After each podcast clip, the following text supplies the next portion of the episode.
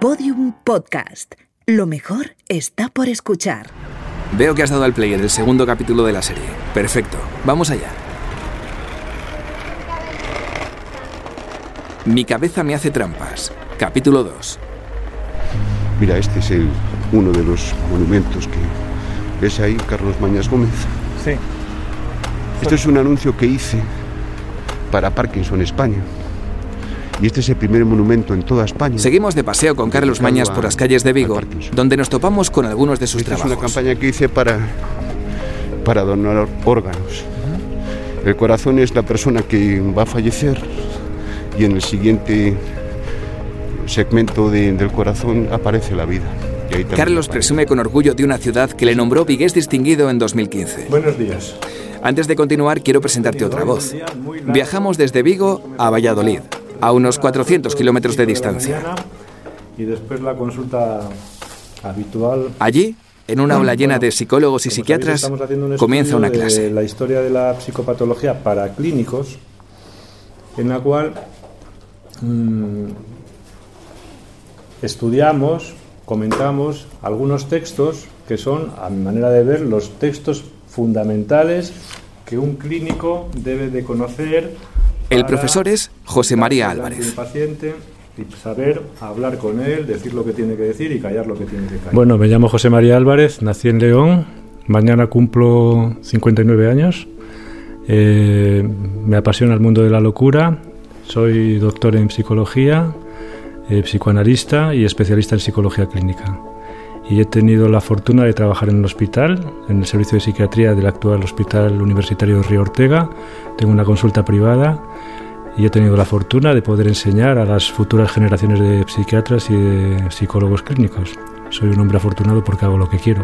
Por cierto, durante la clase impartida por José María, en un momento determinado, personas, porque parece que hablando un lenguaje elevado sabemos más ah, que si no lo hiciera. Bueno, yo creo que hay que saber el lenguaje elevado, entre otras cosas, porque si uno conoce las palabras, conoce ciertas realidades, pero aún de- sabiendo el lenguaje elevado, tenemos que hablar en un lenguaje sencillo. y hace que lo cumple, Cuanto más y usó un lenguaje durante nuestra conversación para que todos le pudiéramos entender.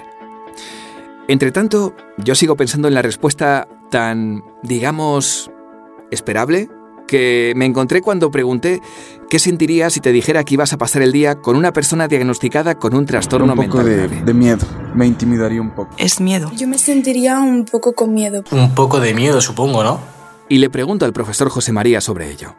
Eh, lamentablemente se informa a veces, eh, tanto en televisión como en otros medios, de que fulano de tal que cometió no se sabe qué atropellos y desmanes era un enfermo que estaba tratado en salud mental.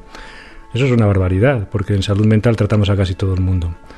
Eh, En la locura hay gente que son unos canallas, unos cabrones, unos gente impresentable, y hay gente verdaderamente admirable que se viste por los pies y gente como personas mm, verdaderamente elegantes. Quiero decir que no hay tampoco desde el punto de vista epidemiológico una mayor prevalencia de, de personas que pueden cometer más desmanes. Un paranoico en un momento determinado acorralado puede pasar al acto, es decir, puede matarse o matar a otro. Pero no todos los paranoicos matan, al contrario, algunos hacen mucho bien a la humanidad. A lo que hay que temer, ya que estamos hablando de esta cuestión, es a los psicópatas. Y los psicópatas no van a visitarnos y están arriba en general en los puestos de poder. Disfruté mucho charlando con él.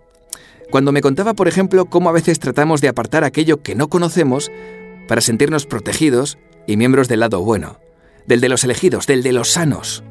Uno que, por cierto, no es tan mayoritario como podríamos pensar. Las cifras más recientes de la Organización Mundial de la Salud hablan de que ya son cerca de 450 millones las personas que sufren un trastorno mental. En este caso hablamos de todos los trastornos mentales, y no solo de los graves. Alrededor del 30% de, las, eh, de la población general se dice, o se dice en algunos medios, que puede llegar a presentar a lo largo de su vida un trastorno mental. En la red llegamos a encontrar cifras incluso más altas. En países del primer mundo, como Estados Unidos, se habla de que más de la mitad de su población sufrirá algún trastorno mental en algún momento de su vida. Pero ojo aquí a la anotación que nos hace el profesor. ¿De qué hablamos cuando hablamos de trastornos mentales? Realmente ahí no nos ponemos de acuerdo. Hay clasificaciones internacionales eh, que se han generalizado y extendido por todo el mundo. Manu Militari, la Asociación Psiquiátrica Americana, creó el DSM-3, el DSM-4, ahora el DSM-5 y curiosamente han ido multiplicando casi exponencialmente los trastornos o las enfermedades. ¿Por qué? ¿Es que acaso la gente está cada vez más chiflada? ¿O es simplemente que nuestro afán clasificador y de considerar más enfermos a, la gente eh, tiene algún tipo de tendencia ideológica o mercantil? Ahí queda esa pregunta abierta. También José María nos habla de la dificultad de dar un diagnóstico cerrado teniendo en cuenta que en la ecuación interviene algo tan variable como es la disposición de la mente. La locura, ojalá pudiéramos clasificarla como los internistas hacen con la patología interna porque nosotros no estamos hablando de enfermedades, sino de un sujeto que a veces está melancólico y a veces está esquizofrénico. Es decir, que dentro de lo que actualmente se llama, por ejemplo, el trastorno esquizoafectivo, pues es gente que está maníaco-depresiva o bipolar, pero también es esquizofrénica. Se pone un poco excitada y delira con no sé qué, o se pone muy triste y hace un delirio de ruina. Es decir, que mezcla de los dos lados. ¿Por qué? ¿Porque tiene dos enfermedades? No, porque es un sujeto que echa mano de un lado, no le funciona, echa mano del otro. De esos polos. Son, la locura son polos. El sujeto se va moviendo y donde encuentra un equilibrio allí se queda. Eh, normalmente el melancólico encuentra siempre el polo de la paranoia, como equilibrio, de ser él lo indigno, que el indigno sea el otro. El, el, paranoico es alguien que la culpa siempre la tienen los demás. Él es inocente, él es un alma cándida y todos los demás son unos canallas que le están jodiendo la vida. Y el melancólico es al revés. Él se estropea la vida y le estropea la vida a los demás. Y los demás son todos almas cándidas. El equilibrio entre la paranoia y la melancolía es muy claro. Pero en cambio la clínica psiquiátrica ha visto más el equilibrio entre la manía y la melancolía.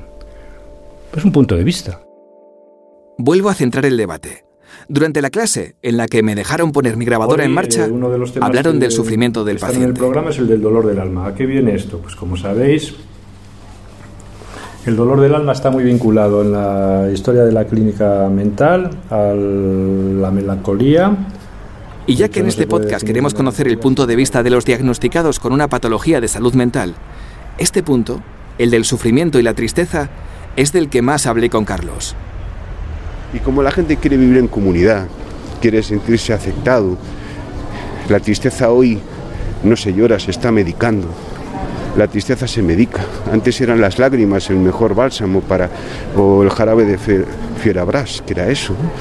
Pero ahora no, ahora va, voy a comprar el último iPhone, que estoy un poco estresado y así alivio mi ansiedad.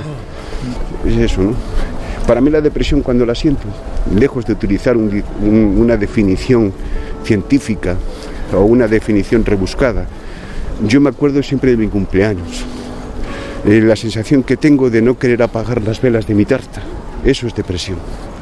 Se apaga la luz, están las velas encendidas, está tu familia al lado, formando un círculo en las sillas y tú no quieres apagarlas. Eso es la depresión.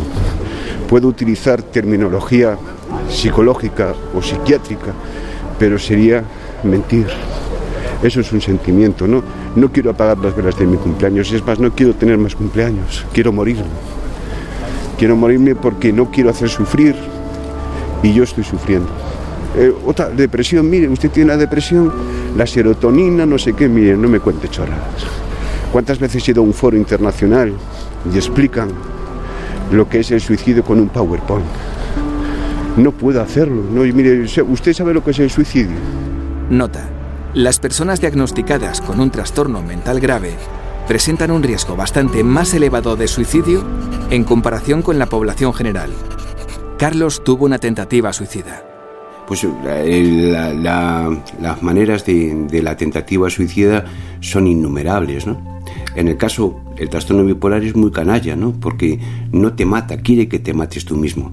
Y cuando es el momento que uno decide acabar con su vida, no te falta nada, nada exógeno, nada exógeno. Igual que la depresión no es exógena, puede ser que un día te levantas, pues eso, con, con tristeza, una melancolía eh, exagerada.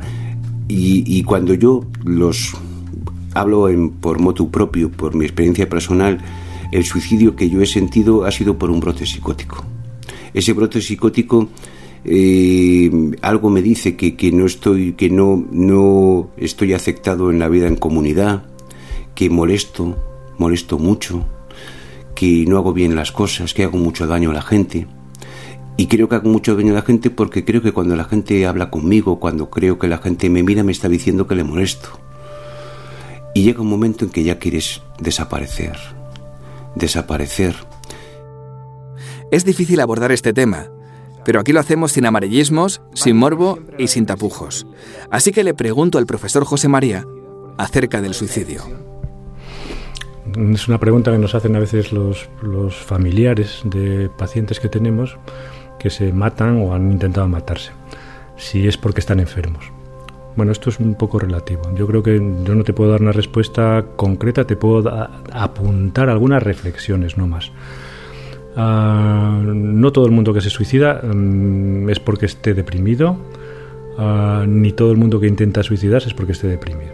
Es decir, que hay suicidios de gente que se desespera y que tienen un arranque en un, en un instante y ese instante les mata. Y hay gente que tiene ese arranque en un instante y no les pasa nada.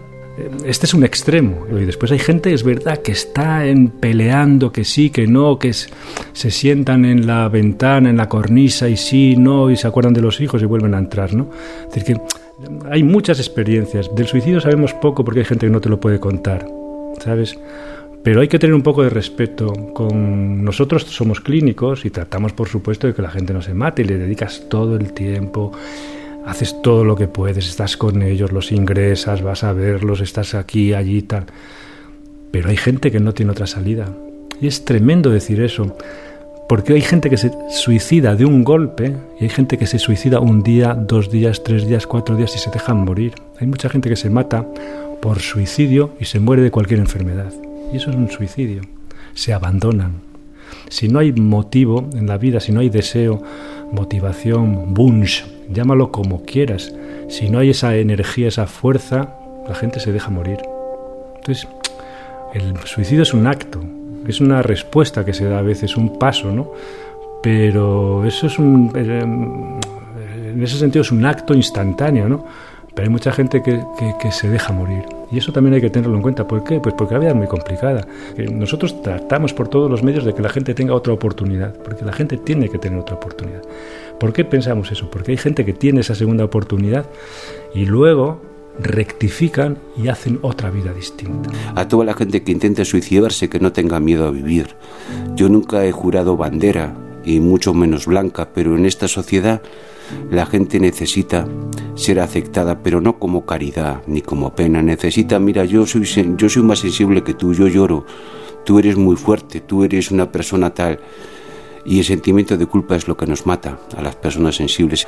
¿Y qué puedo decirle yo a una persona que tenga esta, esta tentativa suicida? Pues que, que, que no se avergüence tampoco, porque es sensible. Me apunto cuatro notas más. Las tentativas suicidas son más comunes entre las personas que presentan algún trastorno de salud mental. Si llegas a planteártelo, no dejes de consultar con un profesional que te ayude a trabajar en esa segunda oportunidad que te mereces. En salud mental no cabe la generalización. Cada caso, cada persona y cada trastorno es diferente, incluso aunque tenga un diagnóstico con el mismo nombre. Una característica común en la gran mayoría de los trastornos mentales es el sufrimiento de la persona.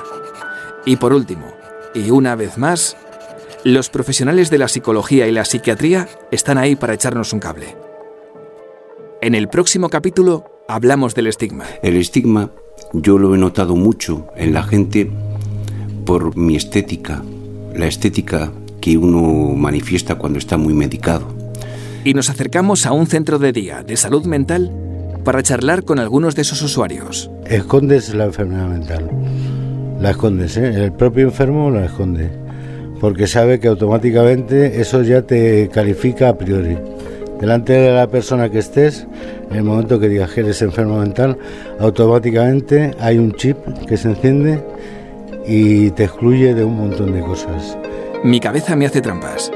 Dirección, sonido, guion y montaje, Molo Cebrián. Masterización, Miguel Galguera. Basado en la obra de Carlos Mañas, Mi cabeza me hace trampas.